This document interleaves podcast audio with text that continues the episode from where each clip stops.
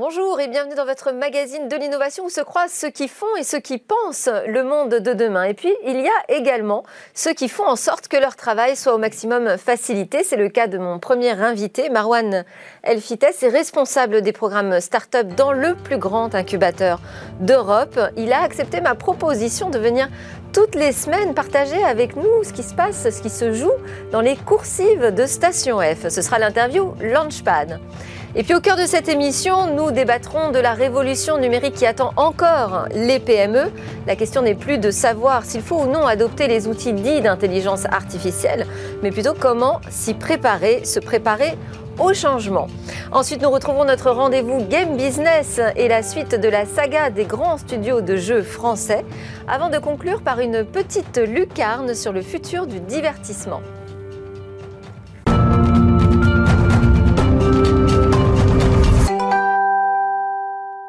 Place à l'interview Launchpad. Alors, la première d'une longue série, je l'espère, Marwan Elfites de Station F. Bonjour. Bonjour. Alors, si j'ai proposé d'appeler ce rendez-vous Launchpad, c'est pour l'image de toutes ces startups qui sont sur le pas de tir géant hmm. euh, de Station F, de l'incubateur, mais c'est également un clin d'œil évidemment au fondateur de Station F, Xavier Niel, qui avait utilisé cette terminologie au moment du lancement Tony Truant de Free Mobile. Alors, on va revenir justement aux origines de Station F. Est-ce que vous voulez bien nous repréciser quel était le projet à l'origine? Bah, Nous, on a lancé le projet en juin 2017. Il a été pensé évidemment des années auparavant par le fondateur, par Xavier Nel, qui a investi près de 250 millions d'euros pour, euh, pour Station F et pour la partie aussi, euh, aussi logement. Bah, à la base, il y avait trois missions et qu'on retrouve aujourd'hui dans un peu l'ADN de, Station F, dans tout ce qu'on fait.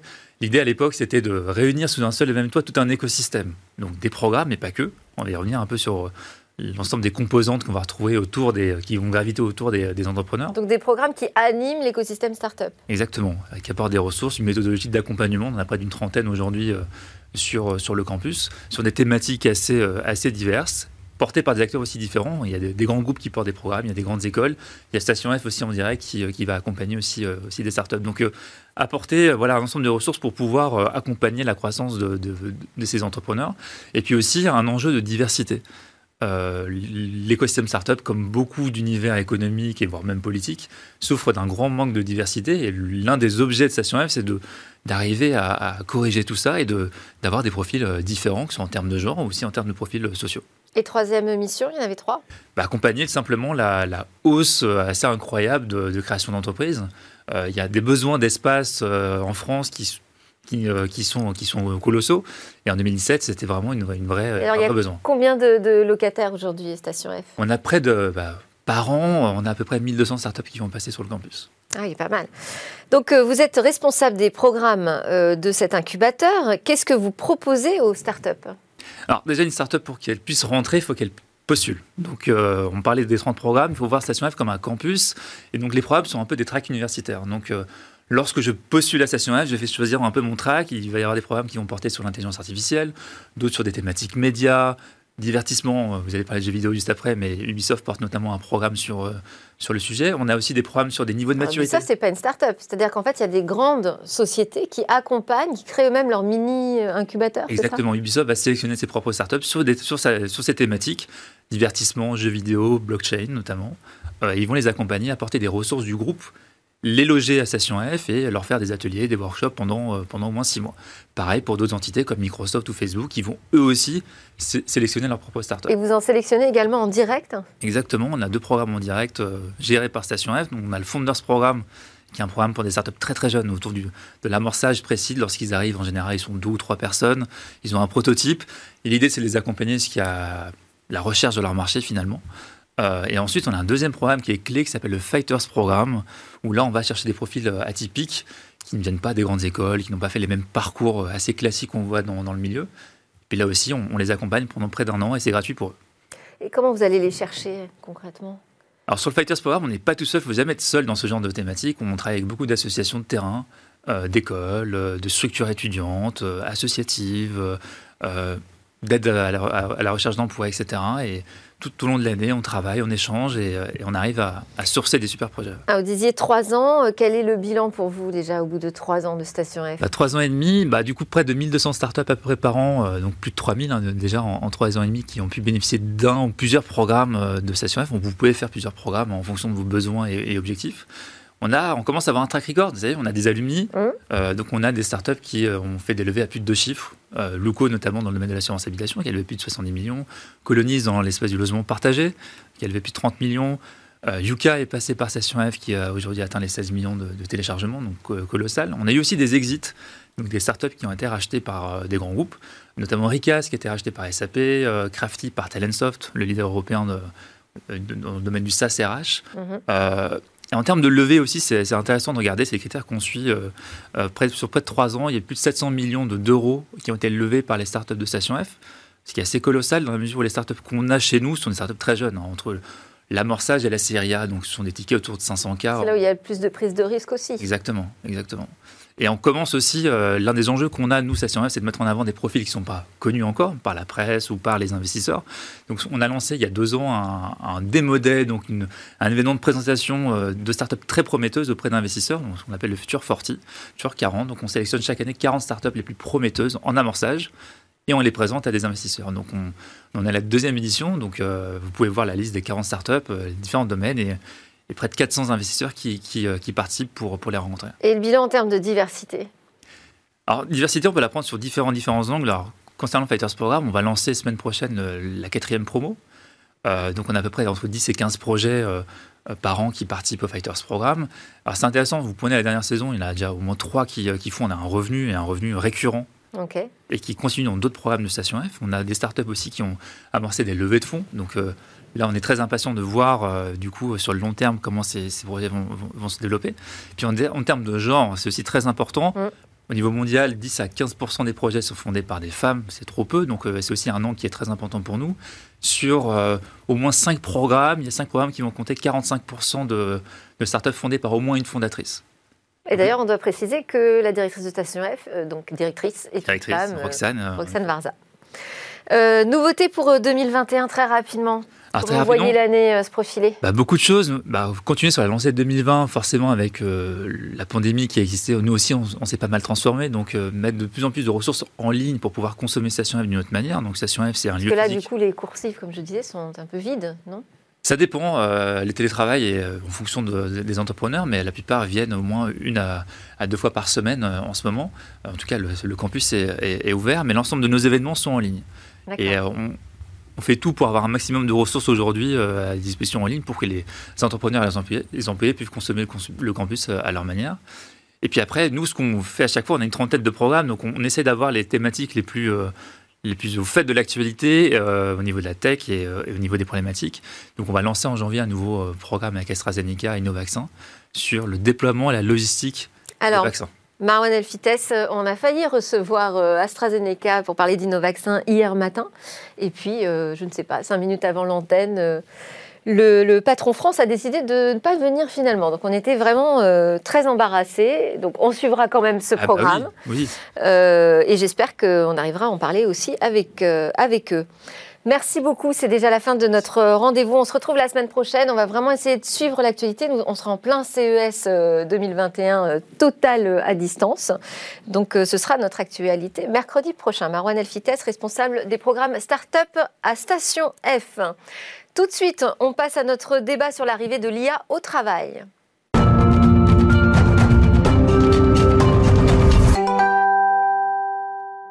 Petites et moyennes entreprises, préparez-vous au changement. La révolution de l'IA est déjà là. Alors, euh, je vais quand même préciser ce qu'on appelle intelligence artificielle. On n'est pas en train de parler de super intelligence qui dépasse l'intelligence humaine, mais plutôt de nouveaux outils informatiques, des logiciels plus intelligents que leurs prédécesseurs euh, et qui permettent de traiter des volumes de données beaucoup plus importants et aussi d'en sortir la substantifique moelle. En tout cas, si on sait bien les utiliser, bien les programmer et bien les alimenter. Autant dire donc que ça se prépare et c'est pour ça qu'on va en parler tout de suite avec Emmanuel Gamache, pardon, directrice du développement international de l'Institut de recherche technologique BICOM. Alors Emmanuel euh, Garneau-Gamache, vous partagerez avec nous des retours d'expérience véritablement concrets, puisque vous avez mené des ateliers avec des dirigeants de PME sur cet impact de l'IA. Avec nous également Karine Calvet, directrice générale de Citrix France, qui fournit des solutions et des plateformes aussi de travail à distance. Alors Karine Calvet, vous accompagnez vos clients dans la transformation de leur entreprise. Euh, ou encore même l'engagement des employés dans ces nouveaux espaces numériques. Nous avons également avec nous en visio Gwendal Bian, cofondateur d'Actionable, qui est un cabinet de conseil expert en IA engagé sur des projets à finalité durable. On va commencer tout de suite ensemble, Emmanuel Garnegamache. Les ateliers que vous avez menés sur euh, ces opportunités et ces défis de l'intelligence artificielle avec les dirigeants des PME, les placer à horizon 2031. Est-ce que 10 ans, ça leur semblait beaucoup ou pas assez pour se préparer au changement? Alors c'est une excellente question et on s'est beaucoup posé la question effectivement de ce, de ce time frame, de, la durée à laquelle on devait se projeter. Euh, l'idée c'était qu'on était vraiment là dans une réflexion prospective on les fait travailler en fait à se projeter. Et globalement, ils ont trouvé ça. Euh, pourquoi on a pris 10-12 euh, ans comme ça? C'est parce que c'est une durée qui n'est pas de la science-fiction. Donc en fait, ça, évite l'effet euh, pensée magique sur l'intelligence artificielle va, tout changer et va finalement faire qu'on va pouvoir prendre des vacances 365 jours par an. et en même temps, c'est un horizon qui est quand même un petit peu loin et qui permet donc d'envisager des, vrais progrès. Donc globalement, ils ont trouvé l'exercice un peu compliqué quand même, parce que, euh, par exemple, dans le cadre des ateliers, on leur demandait sur plusieurs idées sur plusieurs solutions possibles par rapport à l'IA, euh, de se positionner sur le fait que ce soit probable. Et donc là, on voyait bien que l'horizon était important et que à 2045 probablement, c'était beaucoup trop loin. Et donc il y avait une projection qui était quand même plus facile. Mais, après tout, et après on leur posait aussi la question du souhaitable. Et là, c'est ce qui amène, euh, c'est ce qui amène des débats en général, en général très riches. Mais c'est important pour une, enfin chez Bicom, on considère que sur la réflexion prospective, on a voulu l'apprendre effectivement. On a commencé ce projet-là en 2019 donc vous voyez, c'est un horizon de 12 ans qui permet à la fois d'être euh, euh, pas trop loin et en même temps, malgré tout, dans une forme de progrès. Oui, donc euh, oui, c'est ça. C'est-à-dire qu'il faut quand même commencer à y penser dès maintenant si on veut être prêt dans 10 ans. Karine Calvé, quelle est la perception de l'IA justement de vos clients? On, Emmanuel a parlé de la pensée magique et tout ça. Il y a beaucoup de fantasmes, beaucoup d'idées euh, un peu bizarres autour de l'IA. Quelle, est la perception des chefs d'entreprise? Oui, absolument. On parle même d'un syndrome de Frankenstein. Oui. Isaac Asimov, voilà, qui, déclare ça très bien en expliquant que euh, le fantasme de l'homme qui remplacerait la machine ou qui même se substituerait à lui, en fait, est très présent encore dans les esprits, même dans notre classe dirigeante. Donc, ce qu'on voit néanmoins, c'est que, euh, alors, on a une petite différence. On a fait une étude prospective aussi à 2035, donc on voit que 30% des dirigeants français pensent qu'elle euh, jouera un rôle prépondérant dans les années à venir, contre 55% dans d'autres pays étrangers européens. Donc euh, on sent qu'il y a un petit delta. malgré tout, on a plus de 90% des gens interrogés qui pensent aussi que ce sera le premier poste d'investissement d'ici à 2035. Donc, euh, elle est présente, elle est bien présente dans les esprits. Elle commence à, être euh, une réalité quand on parle, par exemple, euh, dans le domaine de la production de maintenance préventive, quand on parle dans le domaine du, net, en fait, de, moteurs de recherche, de profiling d'utilisateurs. tout ça, c'est des choses qui commencent à nous parler véritablement. On sait que ça n'est pas abouti, on en est encore aux prémices, voilà. Mais on sait aussi que les entreprises qui ne l'intègrent pas dans leur champ d'investissement mettent aussi leur pérennité euh, en jeu. Alors, on va donner la parole à Gwendal Bian d'Actionable. Bonjour euh, Gwendal Bian, vous nous entendez bien? Oui, bonjour, je vous entends très bien. Alors vous, ça fait combien d'années déjà que vous aidez les entreprises euh, à établir une stratégie data et donc IA Parce que je sais qu'avant Actionable, vous travailliez pour Accenture. Est-ce que vous avez le sentiment que la perception de l'IA progresse quand même dans, les, dans les entreprises? Moi, à titre personnel, ça fait euh, une dizaine d'années maintenant que j'ai la chance de travailler dans, dans ces sujets de, de, on va dire, de data, d'intelligence artificielle, de big data. Et ça fait maintenant euh, quatre ans, du coup, qu'on a cofondé euh, et que je dirige Actionnable et qu'on aide, du coup, les entreprises à, à se l'approprier et à avoir de l'impact grâce à, à, la data et l'IA. Et en effet, on voit une progression et, et, je rejoins vraiment tout à fait ce qui a été dit auparavant, c'est qu'il y a quand même un clivage entre d'un côté, est-ce que vous comprenez ce qu'est l'IA et, souvent dans les baromètres, par exemple, il y a IFOP qui sort un très bon baromètre avec euh, Impact IA, c'est quand même assez confus la compréhension et il y a beaucoup de craintes. de déshumanisation, d'attaques cyber, etc. En revanche, si on leur demande est-ce que vous l'utilisez et sur des cas d'usage très concrets, comme euh, un moteur de recommandation, comme ça a été cité, comme des outils bureautiques euh, dans lesquels on va avoir de l'autocomplétion, de la traduction automatique, etc. Bah, les gens répondent oui, bien sûr, et on se rend compte qu'on a des taux d'adoption de 95 voire de 100%. Donc il y a un peu le syndrome de Monsieur Jourdain, c'est-à-dire qu'il y a beaucoup, je pense, de salariés, de dirigeants dans les PME qui utilisent déjà l'IA mais un peu sans le savoir, euh, et, qui peut-être ne le comprennent pas forcément ou ne, ne voient pas ce qu'il y a derrière. Et, et à la rigueur, c'est pas forcément très grave. Par contre, si elles veulent aller plus loin et l'appliquer à leur cœur de métier, c'est là où généralement c'est quand même nécessaire de vraiment commencer à comprendre et surtout avoir confiance dans, dans la technologie. Alors effectivement, euh, Emmanuel Garnogamache, quand on parle d'appliquer de, l'IA dans son cœur de métier, ça crée des transformations importantes. C'est pour ça qu'on fait ce débat. Hein. Préparons-nous au changement. Comment est-ce que ça va transformer le quotidien des PME Qu'est-ce qui est ressorti des ateliers que vous avez menés? Alors en fait, euh, il est important de comprendre qu'on leur a pas demandé de réfléchir euh, sur l'IA en tant que technologie. On leur demandait vraiment d'essayer de se projeter en 2031 dans leur métier de dirigeant. Qu'est-ce que ça allait pouvoir changer? Et donc il y a bien, je rejoins euh, Gwendal là-dessus, il, il y a bien deux niveaux. Il y a un niveau où ça change mon quotidien de dirigeant de PME. Donc ça va, ça va être euh, les outils d'aide à la décision, ça va être peut-être, et, ça c'est un truc qui est ressorti de manière très forte, un grand espoir sur euh, dégager du temps. En fait, le, rapport au temps dans euh, ce que l'IA peut amener, et c'est le bénéfice le plus attendu. Puis il y a un autre niveau qui est, il y a même trois niveaux. Il y a, le premier niveau c'est moi, le deuxième niveau c'est la relation à mes collaborateurs. Et c'est très intéressant parce que dans les tendances qu'on a pu ressentir lors de ces ateliers, il y avait bien l'idée que l'IA pouvait présenter un danger de déshumanisation. Et donc, nous, on a, on, a vraiment expérimenté des dirigeants d'entreprise qui étaient très sensibles à la relation entre l'IA et le collaborateur. Et puis, le troisième niveau, c'est celui sur lequel Gwendal travaille déjà, c'est-à-dire qu'est-ce que l'IA va apporter à mon business? Euh, Qu'est-ce que ça va changer dans mon, dans mon offre? Et je dois dire que nous, notre but était vraiment, euh, était vraiment dans ces ateliers, finalement, de, de regarder le process d'acculturation. Je crois que c'est assez fondamental dans ce qu'on vient de se dire sur... ce n'est pas, pas un sujet trivial, c'est pas un sujet banal, l'intelligence artificielle. On, on, on en entend parler beaucoup et donc on a l'impression de la connaître. Mais euh, finalement, euh, de nos ateliers est ressorti aussi un truc très important, c'est que tous les dirigeants de PME, il y avait une appétence et une curiosité, mais ils nous ont tous dit, finalement, ces ateliers, euh, on trouvait que c'était beaucoup de temps passé. On leur demandait à peu près 4 heures quand même de leur temps, ce qui est beaucoup pour un chef d'entreprise.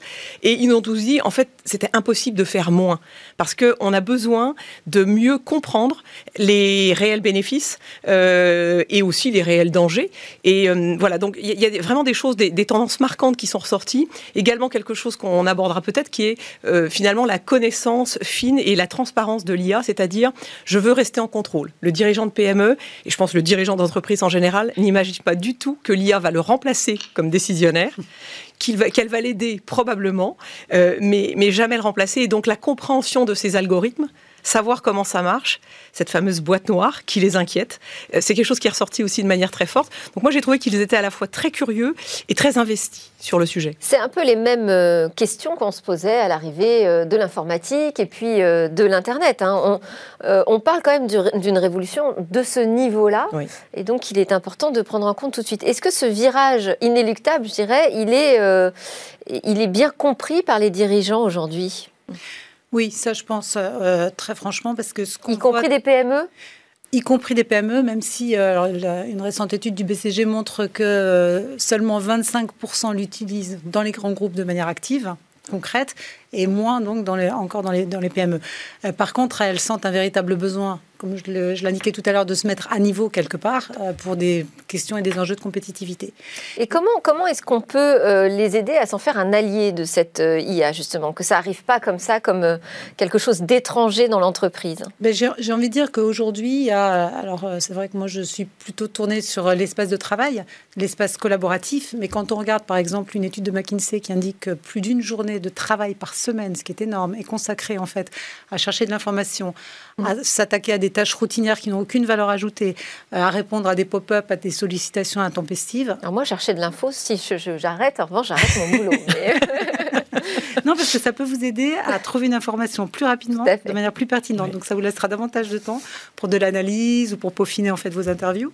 Et donc véritablement, en fait, l'enjeu est là. Et, donc on se rend compte typiquement qu'un moteur d'intelligence artificielle va permettre de gagner cette fameuse journée de travail mm. par semaine qui va permettre euh, à l'employé de se consacrer à davantage de, de, travail euh, imaginatif, d'innovation, de créativité, etc., ce qui correspond à des soft skills, ce que ne fera a priori jamais l'IA. Donc l'IA, on lui confie des tâches très répétitives, très automatiques. Finalement. Absolument. Ce qui est ressorti des ateliers, typiquement, c'était, euh, on, leur faisait comparer leur quotidien aujourd'hui, leur quotidien en 2031, et finalement dans les compétences, Karine vient de prononcer le, mot soft skill, tout ce qui est, finalement, c'était, c'était très encourageant parce que l'humain euh, est à la hausse, c'est une valeur à la hausse finalement pour les, pour les chefs d'entreprise. Et donc, en effet, les compétences vont, vont changer, vont se modifier. Euh, et les recrutements aussi. Et les recrutements. Alors ça, c'était un des volets qu'on abordait, c'est-à-dire le, le, volet aide au recrutement RH. Euh, mais, mais, là aussi, ce qui, ce qui est intéressant, c'est qu'on a pu noter finalement sur ces panels de, de chefs d'entreprise qui étaient très diversifiés hein, dans des secteurs tous secteurs confondus, des gens pas du tout en techno. à chaque fois, en effet, l'IA doit rester à sa place. c'est un mmh. soutien, c'est une aide, c'est quelque chose qui doit me faire gagner du temps, mais en aucun cas elle ne doit me remplacer, elle ne doit pas non plus remplacer mes collaborateurs. Ça c'est plutôt positif parce qu'on sait qu'il y a beaucoup de craintes euh, au, niveau euh, des, salariés finalement sur, euh, sur le remplacement par l'IA. Et et, bien, les dirigeants de PME ne voient pas du tout ce bénéfice-là comme un premier bénéfice. Ils cherchent vraiment la gestion du temps, mm. toujours, Karine le rappelait, euh, ce que ça peut, ce que ça peut m'apporter. Euh, Alors, je vais juste donner la parole à Gwendal Bian qui, trépigne de l'autre côté de son Skype. Euh, on, est sorti du, sujet qui ne concerne que les grandes entreprises. Est-ce qu'aujourd'hui, on trouve suffisamment d'outils pratiques d'IA pour les PME oui, sur un, j'ai envie de dire oui sur un premier niveau, c'est-à-dire que pour être utilisateur euh, de l'IA, euh, il y a aujourd'hui beaucoup de choses qui existent. Je pense que ça a été cité dans le domaine de la bureautique, de la collaboration. Euh, je peux prendre aussi un exemple tout bête hein, sur la gestion des notes de frais. Il y a une super boîte en française qui s'appelle Spendesk. Vous prenez en photo votre ticket de, de, caisse et automatiquement ça va vous identifier le montant, le fournisseur, la TVA, etc. Et donc ça, ça fait gagner un temps fou. Et donc la fameuse journée de travail. Donc ça, ça permet déjà d'avoir un peu le, le premier niveau de la fusée qui va être l'acculturation de ça y est, je commence à avoir des premiers cas d'usage. Euh, c'est peut-être pas révolutionnaire par rapport à mon cœur de métier. Ensuite, sur euh, l'appliquer au cœur de métier, je pense que ça va être très disparate. L'écosystème des PME nous, quand on y est confronté, euh, on a un peu deux cas de figure. Soit il y a déjà euh, euh, en fait une, habitude de, de, de, gérer des projets, d'investir dans de la technologie parce que l'entreprise, la PME dans son cœur de métier est déjà assez technologique et du coup c'est plutôt facilité. Et donc l'IA est, est, est, un nouveau projet parmi d'autres, j'ai envie de dire, de, de transformation, mais c'est d'abord une transformation de métier. Ou dans d'autres cas de figure, nous on a eu beaucoup d'écueils, on n'a finalement pas réussi à, démarrer ou à, réussir le projet dans certaines PME parce que on avait un, une barrière à l'entrée, entre guillemets, un choc des cultures et une capacité à s'approprier les technologies, à euh, sortir des gens de la production dans une PME, sortir des gens de la production pour faire du projet. C'est très compliqué. Dans les grands groupes, vous avez euh, bien sûr des équipes projets qui sont dédiées à ça, ils font appel à des consultants, etc. Dans des petites entreprises, c'est très compliqué. Donc là, euh, c'est vraiment très différent d'un cas, cas à l'autre. Et moi, je peux que conseiller d'adopter vraiment une stratégie des petits pas pas viser tout de suite la Lune, essayer d'y aller euh, progressivement et euh, d'avoir des petites victoires très vite, au bout de quelques semaines, quelques mois pour que ça fasse un peu peau de miel et que ça qu'on réussisse à, embarquer euh, l'organisation sur des premières victoires. Ils ont pas regardé, ça marche. On a fait gagner euh, euh une demi-journée au service comptable là-dessus. On peut faire gagner au service logistique là-dessus. Peut-être que sur la partie commerciale, on peut aussi envisager des gains. Voilà. Et, et envisager des choses peut-être plus révolutionnaires dans un second temps, une fois que la culture et que l'organisation est, est prête à la digérer, quoi. Oui, dépasser ce, frein culturel et puis aussi trouver les bonnes euh, compétences techniques. Je voulais revenir euh, sur euh, la question de la, productivité parce mm. que, et l'outil de compétitivité que peut représenter l'IA. c'est qu'est-ce qu'on appelle justement la productivité? Parce qu'on a dit, bon, non, ils ne sont pas prêts à transformer un poste par une intelligence artificielle, mais on n'est pas en train un peu de parler de ça quand même?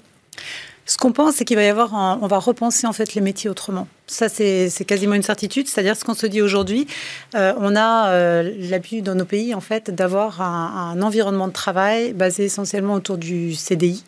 Euh, avec euh, finalement un travail très centralisé dans des entreprises, dans des bureaux concrets, etc. Ce qu'on voit en fait et ce qu'on perçoit, et c'est très important pour les PME aussi, c'est qu'on s'oriente vers en fait des plateformes d'indépendants de gens qui vont être reconnus pour une expertise donnée et auxquels on va pouvoir faire appel à distance où qu'ils soient. Donc c'est aussi une formidable opportunité pour des entreprises qui parfois n'ont pas besoin par exemple d'un DSI à plein temps ou d'un RH à plein temps et qui vont pouvoir aussi travailler autour de ces plateformes-là sur du temps partagé, sur des gens auxquels elles vont pouvoir faire appel et qui sont partout a priori dans la planète. Ce qui pose des nouveaux défis euh, sur le contrat de travail, euh, sur le contrat social aussi. Mm. Euh, on, voit que, cette question de l'IA dans l'entreprise est loin d'être anodine hein, finalement. Tout à fait. Et en fait, euh, le, parti pris euh, des ateliers était de se dire, en effet, euh, il y a une première étape. Gwendal évoquait la, la théorie des petits pas et des petites victoires. Je pense même qu'il y a une étape en amont qu'on est, qu'on est déjà en train de démarrer quelque part. Hein. C'était un peu le pari de ces ateliers ou de cette démarche prospective. C'est l'acculturation. C'est vraiment très important que les gens arrivent à mieux comprendre euh, les zones sur lesquelles ils ont envie finalement d'aller euh, et, d'aller chercher l'IA en support et en soutien.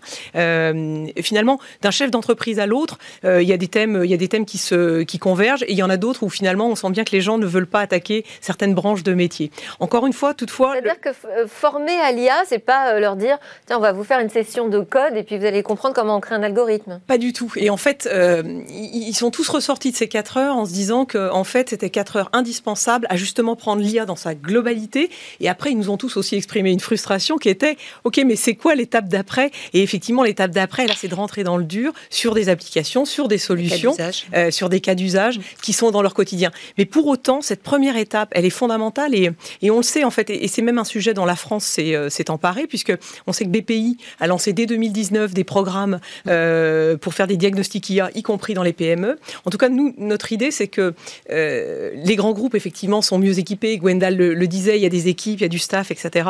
Et pour autant, on sait que la France n'a pas totalement complété sa transition digitale. La vague IA, elle va être encore plus rapide et peut-être plus violente. Et là-dessus, ce qui est rassurant quand même, je trouve, c'est de voir que et le pays et les quelques dirigeants de PME avec qui nous on a pu discuter euh, sont très conscients de l'enjeu et n'ont certainement pas envie de rater cette vague-là et d'être aussi en retard qu'on a pu le vivre. peut-être nouveau par rapport aux, aux révolutions précédentes. Absolument. Et en termes de coût des outils, qu'est-ce que ça représente aujourd'hui de se dire je me lance dans un process IA alors Gwendal le disait en fait, je pense qu'il faut, euh, il faut d'abord euh, commencer par une politique, euh, il le mentionnait des petits pas, c'est-à-dire on parlait de cas d'usage aussi. L'intérêt c'est de regarder, c'est du quick win, c'est-à-dire typiquement si je suis dans une entreprise de production par exemple, une usine, c'est vrai qu'en faisant de la maintenance préventive, typiquement je suis capable au lieu de changer une pièce tous les six mois, de me dire bah, finalement en fonction des intempéries par exemple, ou en fonction de conditions particulières, cette pièce finalement je vais pouvoir la garder huit mois ou, ou un an au lieu des six mois en question. Donc, voilà, donc ça peut être des cas d'usage très très spécifiques et ça peut ne pas coûter grand chose, j'ai envie de dire. Avant. Et, alors vous, vous Karine Calvé, vous avez intégré de l'IA dans, votre propre outil qui vous permet d'observer, de mieux comprendre les modes de fonctionnement euh, des collaborateurs. Qu'est-ce qu'il en ressort? Est-ce que, est que vous sentez qu'ils sont prêts à ce virage culturel? Alors en France, plus particulièrement, il y a une vraie méfiance. Hein. On en parlait tout à l'heure sur attention, on va être traqué, cette, cette peur du contrôle, cette peur en fait d'être d'intrusion en fait, d'intrusion malgré soi. Euh, ce qu'il faut savoir, euh, c'est que nos outils sont là uniquement pour le bénéfice vraiment et le bien de l'utilisateur. C'est-à-dire que vous pouvez les, actionner ou décider de ne pas les actionner, c'est selon votre choix. Derrière, l'idée c'est tout simplement de mieux percevoir ce qui va vous libérer du temps, de l'énergie pour vous permettre de vous consacrer à des, tâches importantes. Donc on, l'a intégré parce que ça nous permet de regarder si vous, par exemple, le matin, vous avez besoin de connaître euh, un fil d'actualité, et ben ça vous le mettra en mode push et donc vous pourrez comme ça avoir les informations qui vous concernent, qui vous sont propres, qui ont un, intérêt pour vous. Et ça vous permettra aussi peut-être de ne pas avoir un, focus précis sur des choses qui, euh, qui sont absolument sans aucun intérêt. Donc une démarche aussi plus personnalisée. Absolument, c'est tout l'enjeu. Oui, tout à fait. Gwendal Billan, euh, je reviens à vous, ce sera le, votre, euh, le mot de la fin pour vous, hein, puisqu'on arrive au terme de ce débat déjà. Comment est-ce qu'on peut les accompagner, ces PME, sur la partie socle technique?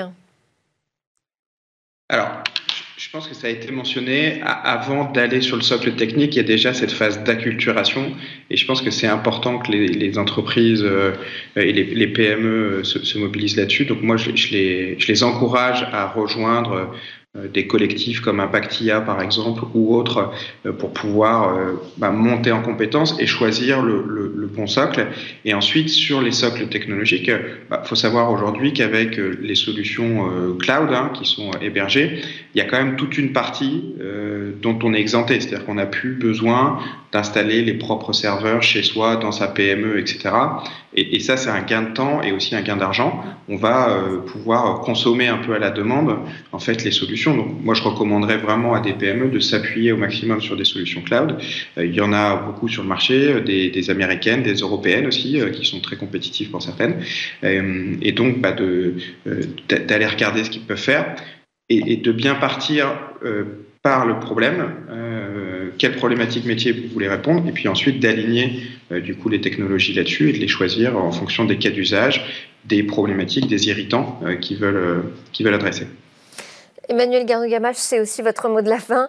quels sont les sujets clés, si on devait en citer les trois, sur lesquels l'IA est attendue par les dirigeants de PME ah, il y en a éventuellement plus que trois, mais si on veut, si on veut, euh, les, les, les, les, regrouper par famille, effectivement, le, je, vais me répéter, mais c'est pas grave. Le plus important et ce qui est ressorti de manière euh, manifeste, c'est la gestion du temps, en fait, les bénéfices et les gains de temps apportés par une forme de d'analyse de, de, de, de l'information qui vous permet de prémâcher euh, du travail, mais aussi des prises de décision. Donc le, le, temps fondamental. Et après, de manière plus détaillée, des grands espoirs et des grandes attentes sur le volet sur le volet RH, oui sur le volet gestion, essentiellement finance, euh, je pense que la, comptabilité, et, euh, Gwendal parlait des notes de frais, mais c'est un exemple. Euh, et il y a effectivement sur l'analyse financière, et puis un volet aussi intelligence économique, business intelligence, analyse de la concurrence, etc. C'est des sujets sur lesquels ils, espèrent beaucoup, mais encore une fois. Donc ils sont prêts à passer aux dirigeants de PME augmentés. Ce sera à eh ça qu'il ressemblera demain ils veulent bien être augmentés, mais en tout cas, ils veulent rester décisionnaires. Ça, c'est fondamental. Et puis, par contre, ils ont tous compris que c'était un enjeu de compétitivité. Et moi, je trouve ça très encourageant de voir à, quel point ils s'emparent du sujet. C'est le plus important, en fait, à ce stade. Votre mot de la fin à vous, Karine Calvet? Oui.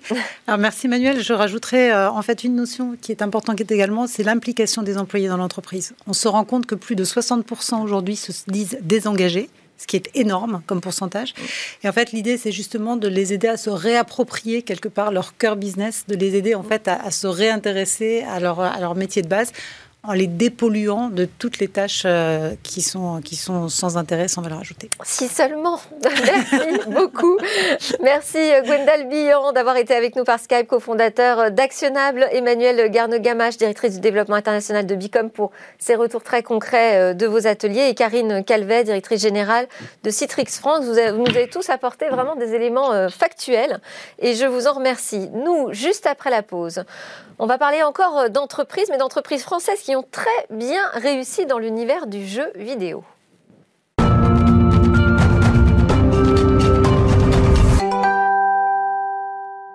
Nous sommes de retour pour la suite de Smart Tech et notre rendez-vous Game Business avec Guillaume Monteux, président de Gatsme, qui est spécialisé dans l'in-game advertising. Bonjour Guillaume.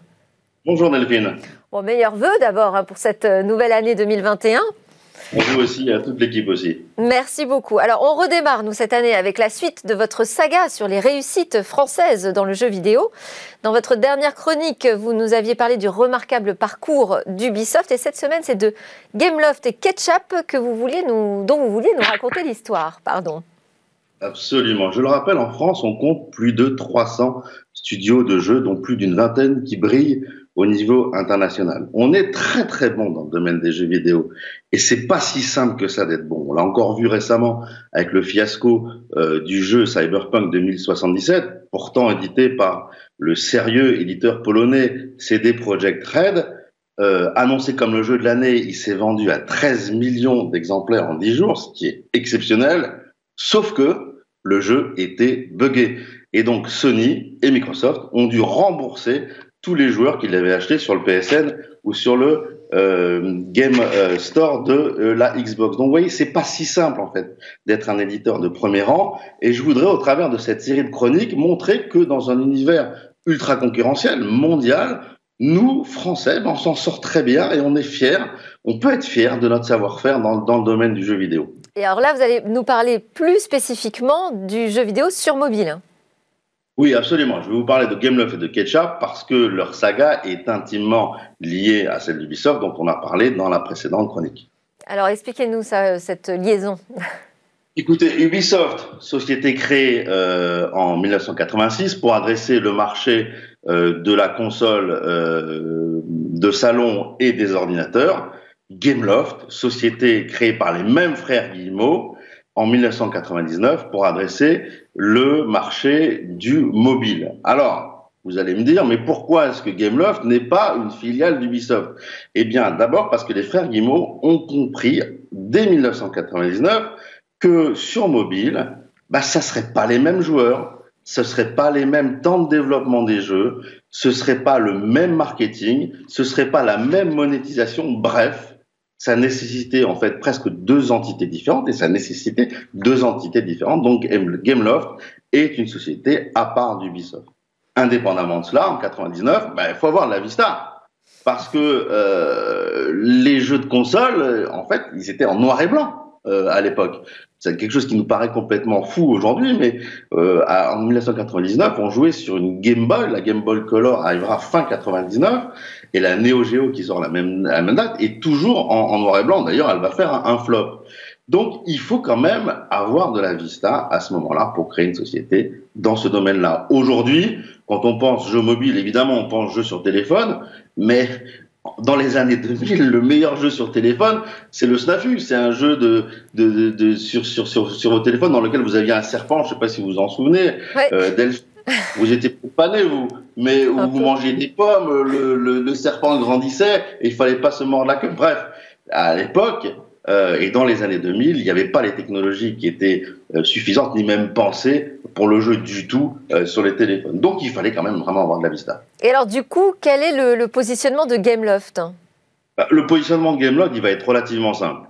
Peu de franchises, des jeux qui sont extrêmement finis, extrêmement léchés, ce qui n'était pas forcément le cas euh, dans les années 2000, et surtout des jeux qui sortent tout de suite sur toutes les consoles. Donc en 2002, les premières commercialisations des jeux, et 2003, le premier vrai succès, on va dire, euh, de Gameloft avec le jeu Asphalt 3 Street Rules sur Engage, qui va faire euh, un vrai carton. Et 2004, ben, c'est euh, euh, l'avènement de la Nintendo DS et des PSP. Et là, le chiffre d'affaires de Gameloft va doubler tous les ans pour atteindre 100 millions d'euros en 2008 avec l'ouverture euh, de l'App Store d'Apple. et d'ailleurs, Gameloft va être tellement présent sur l'App Store que Steve Jobs va inviter Michel Guillemot à sa keynote en 2010 pour vanter les mérites de l'iPad cette fois-ci dans le domaine du jeu vidéo. Donc, euh, vous voyez quand même une société qui croit très très très très vite. Et alors, quelles sont les grandes franchises du groupe? Alors les franchises du groupe, bah, c'est Alpha Asphalt, on en a parlé, le, jeu de course qui a, qui a étonné euh, par, par sa qualité. Il y a eu bien d'autres euh, bien d'autres franchises, moi moi chez Méchant, Minion Rush, énormément de jeux euh, coédités avec Disney. Aujourd'hui, Gameloft, c'est plus de 5000 personnes, 19 studios de développement et de très nombreux partenariats, notamment avec les opérateurs télécoms, en France avec Orange et avec Free, en Italie avec Team, avec lequel Gameloft coédite un, un service d'abonnement à des jeux qui s'appelle Gamma Sutra, et puis des partenariats avec les constructeurs de téléphones Huawei, euh, Samsung ou LG. Et, le lien avec euh, Ubisoft alors? Bah, le lien avec Ubisoft, bah, déjà, c'est deux sociétés qui ont été créées par les frères Guimau. Euh, ça, c'est le premier lien. Mais ils ont un deuxième lien, qui est le fait que de la même manière que Vivendi a fait une OPA sur Ubisoft, OPA qui a échoué sur Ubisoft, et eh ben Vivendi a aussi lancé quasiment au même moment une euh, OPA sur Gameloft et cette OPA va réussir et donc Vivendi va s'emparer euh, de Gameloft en, en 2016. Donc, en 2016, exit les frères Guimau euh, de Gameloft, un nouveau CEO issu de, de, Vivendi va être nommé, mais les anciens euh, dirigeants de Gameloft, les dirigeants historiques de Gameloft vont rester, ils vont réussir à garder l'esprit euh, de Gameloft, et aujourd'hui, Gameloft est toujours un acteur de premier rang, certes au sein de Vivendi, mais un acteur de premier rang. Et, pourquoi les, les, frères Guillemot ont été si déterminés à être présents sur le jeu mobile? Bah, écoutez, euh, les frères Guimau ont, été dépossédés quelque part de Gameloft en juin 2016.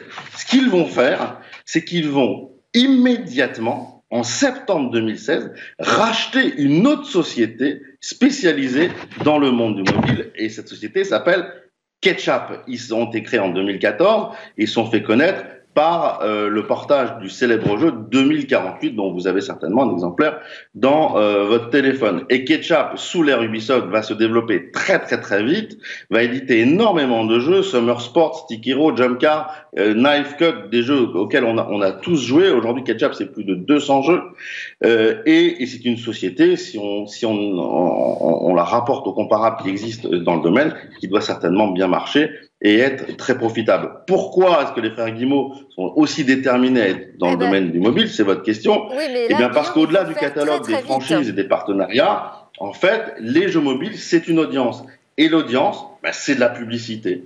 Et donc, le rachat de Ketchup Guillaume, par Ubisoft. Guillaume Monteux, euh, je vais être obligé de vous interrompre parce que là, on dépasse énormément euh, notre temps imparti. Donc, euh, on a bien compris l'importance de ces deux studios et du lien avec Ubisoft. On continuera de toute façon cette saga, hein, parce que je sais que vous en avez encore beaucoup, beaucoup sous le pied. Donc on aura un épisode 3, on compte sur vous la semaine prochaine. Merci beaucoup Guillaume Monteux, président de Gatsby. Nous, on reste dans le secteur du divertissement, mais avec une innovation d'un tout autre genre.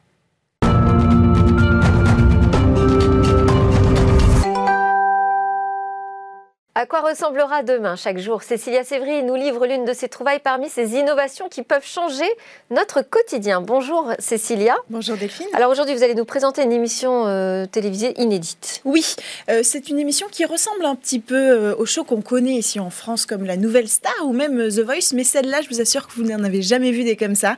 vous allez le voir sur les images, ça s'appelle Dimension Nova. c'est le tout premier concours de chant télévisé qui met en compétition des avatars, des personnages qui ne sont pas réels du tout. Ils sont créés de toutes pièces euh, numériquement. L'émission, elle a débuté en octobre 2020 et elle est passée un petit peu inaperçue dans le monde. Je dis dans le monde parce qu'en Chine, par contre, elle fait un carton. Elle est diffusée sur une plateforme euh, et selon cette plateforme, 390 euh, millions de Chinois seraient intéressés par ce programme. Et comment ça marche? Alors, en fait, 32 candidats hein, sont créés de toutes pièces, je le disais, grâce à des animateurs 3D sur ordinateur. Euh, ils peuvent créer la couleur des, cheveux, la couleur des yeux, euh, la taille du personnage, mais aussi, c'est là que ça devient de plus en plus intéressant, sa personnalité, son caractère, son histoire aussi, parce qu'ils ont tous une histoire à raconter. Euh, tous ces détails vont pouvoir différencier les personnages les uns des autres, et ce sont de vrais acteurs qui vont leur donner vie grâce à la capture de mouvements, vous savez, avec tous ces capteurs qu'on va placer sur les articulations principalement. Et donc, ils vont, ce sont les acteurs qui vont apprendre les chorégraphies créer tous les mouvements, que ce soit euh, des tics euh, euh, naturels, mais aussi toutes les chorégraphies pour la scène. Et ensuite, ce sera soit en direct, soit enregistré pour être diffusé et donner vie à, ce, à ces avatars. alors, au début du jeu, il faut le dire, la qualité des mouvements n'était pas exceptionnelle, donc ils ont été assez critiqués, mais ils se sont très très vite améliorés. Ils ont changé les capteurs, ils ont amélioré aussi le logiciel, les mesures de mouvement. et puis aussi, il faut le dire, chaque avatar a sa propre équipe de graphistes et d'animateur 3D qui va pouvoir lui créer toute une histoire. Euh, et donc, on va pouvoir aussi préparer euh, les interactions avec le jury qui sont très importantes parce que le jury, jury lui, pardon, est bien réel. Alors, dans euh, ces télécrochets, la voix, c'est très important. Comment ça se passe oui. à ce niveau-là? Eh ben, La voix est synthétique. Et c'est ça qui est fou, hein, parce qu'on parle bien d'un concours de chant, je le rappelle. Mais en réalité, la voix est synthétique. c'est des logiciels de synthèse vocale développés par Yamaha Corporation. On va citer celui-là, par exemple, qui s'appelle Vocal c'est le plus connu et le plus performant aussi. Euh, il synthétise une chanson euh, pour faire une voix plus vraie que nature. En fait, il suffit de donner les paroles et la mélodie. Et tout va être créé par le logiciel. On va pouvoir euh, modifier le ton, on va pouvoir choisir le rythme. Et en fait, dans ce logiciel sont enregistrées déjà euh, des voix d'acteurs, des voix de chanteurs qui vont aider quand même. On prend une base réelle à créer euh, cette voix qui aura vraiment l'air assez, assez naturel, il faut le dire, avec un résultat assez impressionnant. On peut écouter? Oui, on va écouter. Alors, on, je vous propose d'écouter d'abord Amy. c'est la star hein, de cette émission. Elle a 19 ans et c'est vraiment la chouchou des téléspectateurs. Écoutez. 命之悲，我是谁？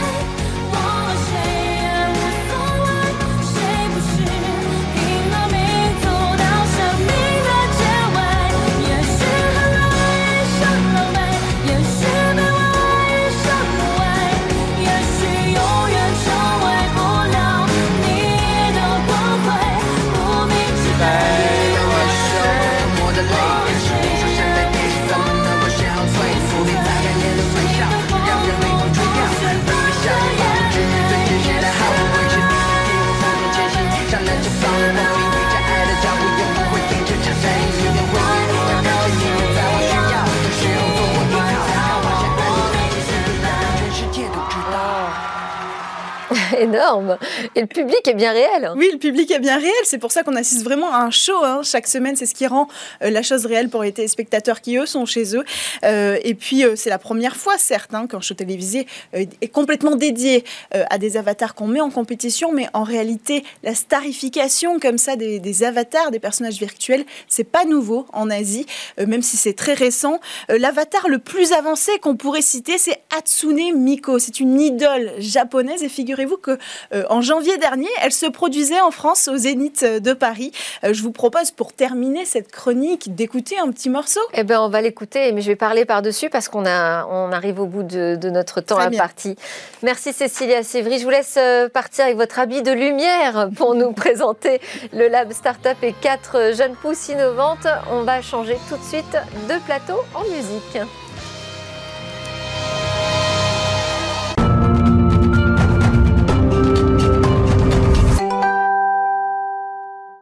Merci à tous de nous avoir suivis. J'espère que vous avez apprécié comme moi ces moments de musique, mais aussi tous ces sujets importants autour des startups et des PME et de la révolution IA. Je vous souhaite une excellente journée et je vous dis à demain pour de nouvelles discussions sur la tech.